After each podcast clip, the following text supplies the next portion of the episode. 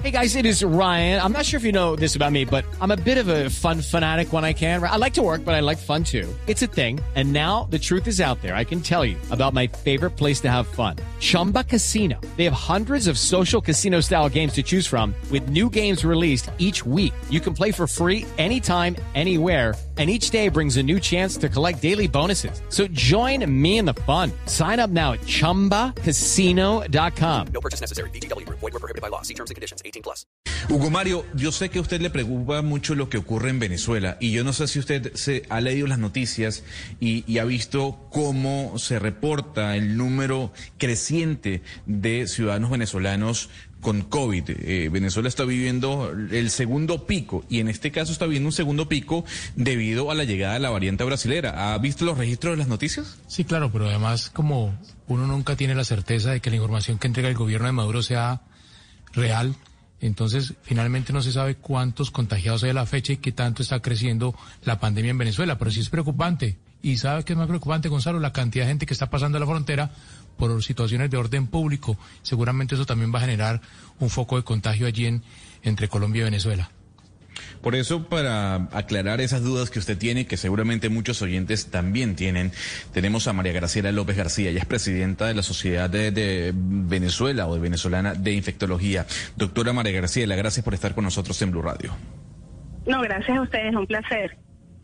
Doctora López, ¿Hay que creerle al gobierno de Nicolás Maduro cuando presenta las cifras de infectados y de fallecidos? No, sabemos que las cifras que presenta, eh, digamos, el Ejecutivo Nacional son, sí, son sus registros claros, francos desde el principio de la pandemia. En Venezuela no se están haciendo eh, las suficientes cantidades de PCR, la prueba diagnóstica, desde el principio, desde hace un año, y esto impide hacer claro de lo que está ocurriendo en el país, pero los médicos que estamos en primera línea, que, estamos interconectados y comunicados, sabemos lo que está ocurriendo en las emergencias de nuestros centros públicos y privados. Día de hoy tenemos una ocupación, al menos de Caracas y diferentes estados del país, por lo menos el estado Miranda, Anzuategui, incluso Zulia, una ocupación que está cercana al 100% de los cupos y en las camas de las emergencias y cuidados intensivos. Es decir, estamos en plena segunda ola.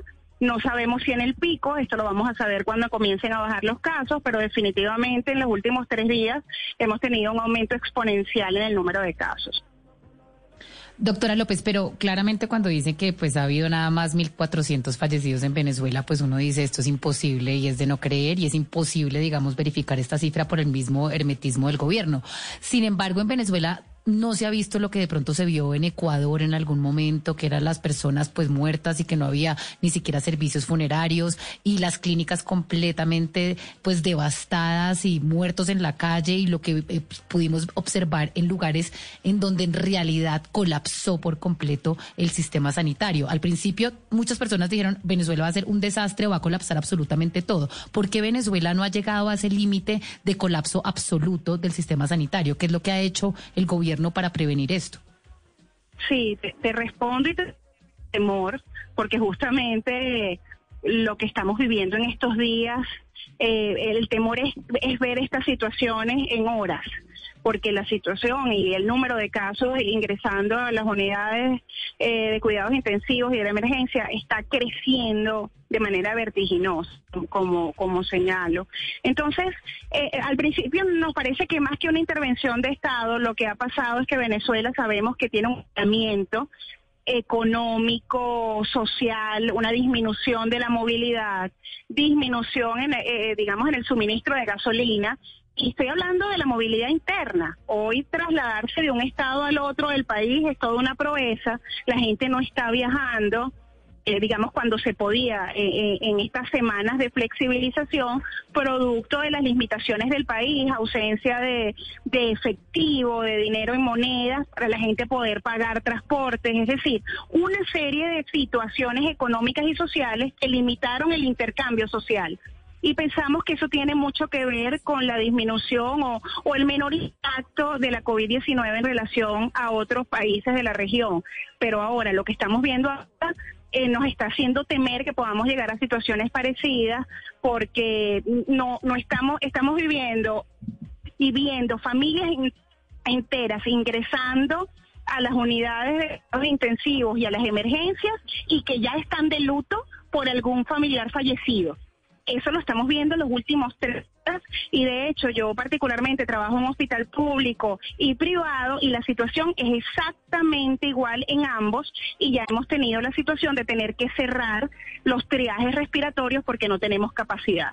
Entonces, por eso te digo que no esa, son esa fue la explicación del año pasado.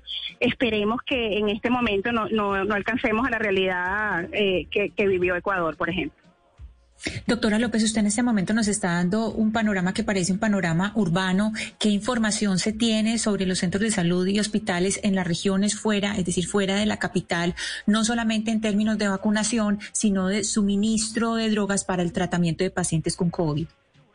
Sí, la situación en el interior del país se hace más grave, los cupos de hospitalización y emergencia son más reducidos y la gente se está quedando en sus casas recibiendo los que pueden recibir algún tipo de atención médica en casa y eso ha generado aumento de mortalidad. Como muy bien decían ustedes, no manejamos cifras exactas, pero evidentemente estamos viendo un aumento de mortalidad por infección respiratoria que no se le puede o, el Estado no le llama COVID, pero sabemos que son pacientes con COVID que están falleciendo en casa porque no van a los centros asistenciales, porque no hay capacidad en los centros asistenciales. Eso se está viendo hoy en Venezuela. Y desde el punto de vista del programa de vacunación, sabemos que llegaron apenas 100 mil dosis de Sputnik B eh, a principios de febrero se empezaron a vacunar el personal de primera línea, después llegaron 500 mil dosis de la vacuna Sinopharm y la vacunación allí, eh, digamos que ha sido poco. Los grupos prioritarios se han desdibujado. Estamos viendo ahora vacunación a maestros, por ejemplo, y todavía hay personal de salud que no está vacunado. Es decir, la situación en este momento es muy compleja, por supuesto, desde el punto de vista del número de casos, pero también del programa de vacunación a maestros, a diputados, a personas que no son de la primera línea. Doctora López, eh, hay una duda que surge estando fuera de Venezuela y tiene que ver con la posibilidad de, poder comprar un medicamento en el país. Eh, todo está dolarizado, pero la pregunta es, ¿hay medicamentos, los medicamentos que recomiendan las autoridades de salud para tratar el COVID? Sí, bueno, eh, en principio decir que sí, que el Ministerio del Poder Popular para la Salud adquirió medicamentos y estamos hablando de medicamentos de uso nacional e internacional, por ejemplo, Rendecivir, y este medicamento se ha dado a instituciones públicas e incluso privadas cuando el paciente lo necesita. Eso ha ocurrido. Sin embargo, en el interior del país también, eh, digamos, la llegada de estos medicamentos es mucho más lenta. Estamos hablando de un antiviral que idealmente habría que en los primeros 10 días de enfermedad y mientras llega la solicitud a Caracas y esto es aprobado y llega al Estado, pasan muchos días y probablemente se pierde el tiempo de acción efectiva del medicamento. Pero el Estado sí ha adquirido medicamentos para tratamiento específico. Doctora López, le pregunto por una, unas gotas milagrosas que promovió, eh, promocionó el, presidente Maduro en Venezuela, el Carbativir. ¿Ese Carbativir se está utilizando o, realmente eh, quedó demostrado que no, no, tenía ninguna utilidad para, para combatir el coronavirus? ¿Qué pasó con, ese, con ese medicamento que promocionaba Maduro? Sí, la comunidad médica es, clara en el sentido de saber que no tiene estudios de fase 1, fase 2, fase 3, los clínicos que demuestren eficacia o seguridad. En tal sentido, eh, se tratan de declaraciones que está dando una persona no médica y el cual tiene, por supuesto, muy poco impacto en la indicación del médico, tanto en hospitales públicos, privados e incluso en ambulatorios. A partir de ayer eh, dijeron que la distribución de este fármaco o producto eh, eh, siendo masivo en diferentes ambulatorios, pero hasta ahora no tenemos pacientes masivamente tratados o indicados con gotas, en principio llamadas gotas milagrosas, cosa completamente inadecuada desde el punto de vista médico, y entonces por esa razón la distancia de la comunidad médica en relación a este producto. Usted nos deja bastante preocupados con lo que pueda pasar en un futuro muy cercano en Venezuela con respecto al aumento y de casos de coronavirus, doctora López, y el posible colapso total del sistema de salud en ese país. María Graciela López García, presidenta de la Sociedad Venezolana de Infectología, gracias por habernos atendido en Blue Radio. Gracias a ustedes por la atención y la preocupación por Venezuela. Step into the world of power, loyalty. And luck. I'm gonna make him an offer he can't refuse. With family, cannolis, and spins mean everything. Now, you wanna get mixed up in the family business. Introducing The Godfather at ChumbaCasino.com. Test your luck in the shadowy world of The Godfather slot. Someday, I will call upon you to do a service for me. Play The Godfather, now at ChumbaCasino.com. Welcome to the family. No purchase necessary. VGW Group. Void where prohibited by law. 18 plus. Terms and conditions apply.